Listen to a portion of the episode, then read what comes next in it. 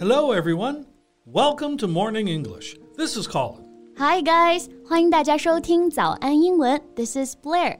Oh my god, what's that smell? Colin，你在嚼槟榔吗？ Yeah? Why are you raising your voice like that? It's not a big deal. 快吐掉，快吐掉！我超级受不了这个味道。 Okay, Miss Party Pooper. 嚼槟榔本身就是不健康的呀，我是为了你的健康考虑，好不好？ Yeah, well, yeah, yeah, you're right. It's actually quite unhealthy, but I just had one. I think it's okay. 很多人就是觉得吃一颗没有关系，然后呢就越吃越多，然后直到上瘾，就跟抽烟是一样的。所以不要觉得一颗没有关系了。 Okay, okay. Ah, why don't we just make it our topic today? It seems like you have a lot to say about this. 可以啊，今天呢就跟大家聊一聊嚼槟榔这个话题吧。 说到槟榔啊，在我国很多地方还是很常见的，对不对？尤其是湖南、海南这些地方啊，吃的方式呢也是有很多的。 Yeah. Um, the betel nut is a key part of many Asian cultures, and it can be consumed dried, fresh, or like wrapped in a package. 对，像湖南的话，一般就是袋装的那种干的 （dried）；海南一般是新鲜的 （fresh），然后用叶子包起来的那种，对不对？哎，所以槟榔的那个英文是 Betelnut。B nut, B E T E L. betel nuts。Betel 它是一种树，对不对？Right. Betel nut is a seed of a type of palm tree. 啊，就是一种棕榈树的种子啊。Palm tree 就是棕榈树。Yes, and 嚼槟榔 is chewing betel nut. 对，我们一般说嚼槟榔这个嚼，用动词 true 就可以了，跟嚼口香糖是一个词。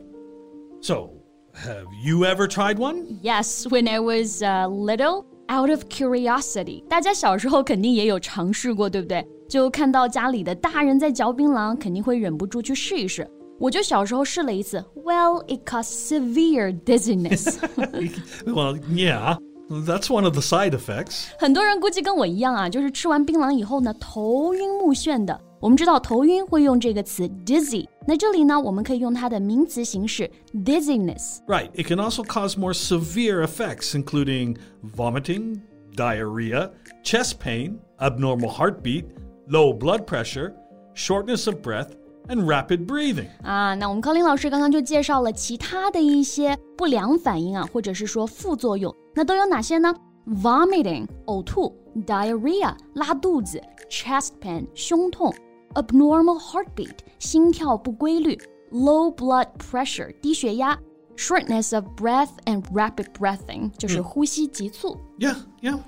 所以我都不能理解啊，有这么多的副作用，干嘛还要嚼槟榔呢？ Well, I think people started to chew betel nut because everyone else did. People share with each other to build good relations. 这个还是可以理解的啊。大部分人开始嚼槟榔，可能都是被身边的人带起来的。就像你的同事啊、你的邻居都在嚼，然后大家也会分一分，对不对？Share，慢慢的就形成一种文化了。 Yeah, but it's not the most important reason.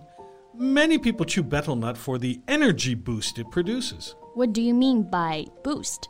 Well, here, boost is used as a noun. It means an increase or an improvement. 啊，energy boost。那在这里我们就可以把它翻译为增强能量啊。Boost 它作为一个名词，相当于 increase 或者 improvement。 Right.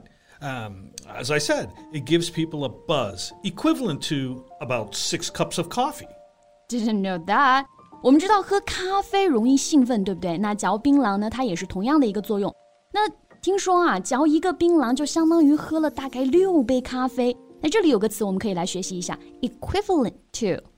Well, equivalent to something means equal in value, um, amount, meaning, importance, etc. For example, you can say eight kilometers is roughly equivalent to five miles. 啊，那在这里 equivalent 我们就可以把它翻译为等同于。嚼一个槟榔呢，相当于喝了六杯咖啡。 Yeah, for my first few years in China, I couldn't get coffee after lunch, so I just 嚼槟榔 once or twice a day. It really helped. But you never got addicted？ No, I never got addicted to it. 那你还是蛮厉害的啊！我身边的一些人呢，就有嚼槟榔嚼上瘾的。那这个上瘾啊，我们刚刚就用到了 addicted to 这个词来表达。 Well, it's not good to get addicted to anything, and Addiction is just one of the health risks of betel nut. 没错，刚刚我们有提到嚼槟榔之后可能会出现一些不良反应，那那些还只是不良反应啊，长期吃是会带来严重的一个健康问题的。我们刚刚说到了上瘾 （addiction） 就只是其中的一条，还有哪一些呢 Well, number one is oral submucous fibrosis. ？I don't know what that is. well, it's um,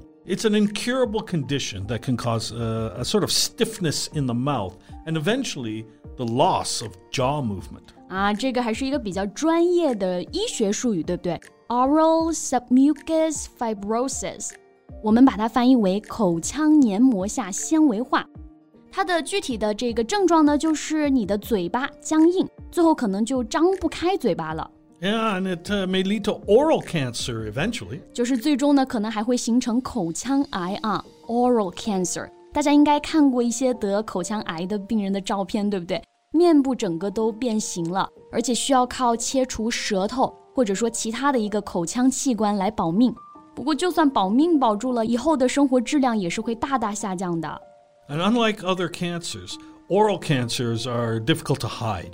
Sometimes, even after surgery, they still can't perform basic functions, including expressing emotions through their face, because their lower jaw has to be cut depending on the scale of the cancer. 啊，大家听一听啊，就是说，即使有槟榔爱好者通过手术侥幸活了下来，也毫无生活质量可言。那道狰狞的手术疤痕呢，一直延伸到胸口，而且再也无法张大嘴巴说话和吃饭，连吐字都会变得模糊。 Yeah, and it will also cause reproductive issues, including low birth weight in newborns. 对我觉得这个还是很值得关注的啊。槟榔对于婴儿的影响也是巨大的。如果说在备孕期间呢，夫妻有一方吃槟榔的话，对于孩子的发育成长有非常大的一个影响。You're just lucky not having any of these. Yeah. Well, remind me to throw away my last pack of binlan. OK，这个没问题啊，待会儿就把你那包给扔了。也希望我们今天的节目呢，能够帮助到一部分人。希望大家呢，珍爱生命，远离槟榔吧。OK，那我们今天的节目就先到这里了。 Thanks so much for listening, everyone. This is Colin. And this is Blair. See you next time. Bye. This podcast is from Morning English. 学口语就来早安英文。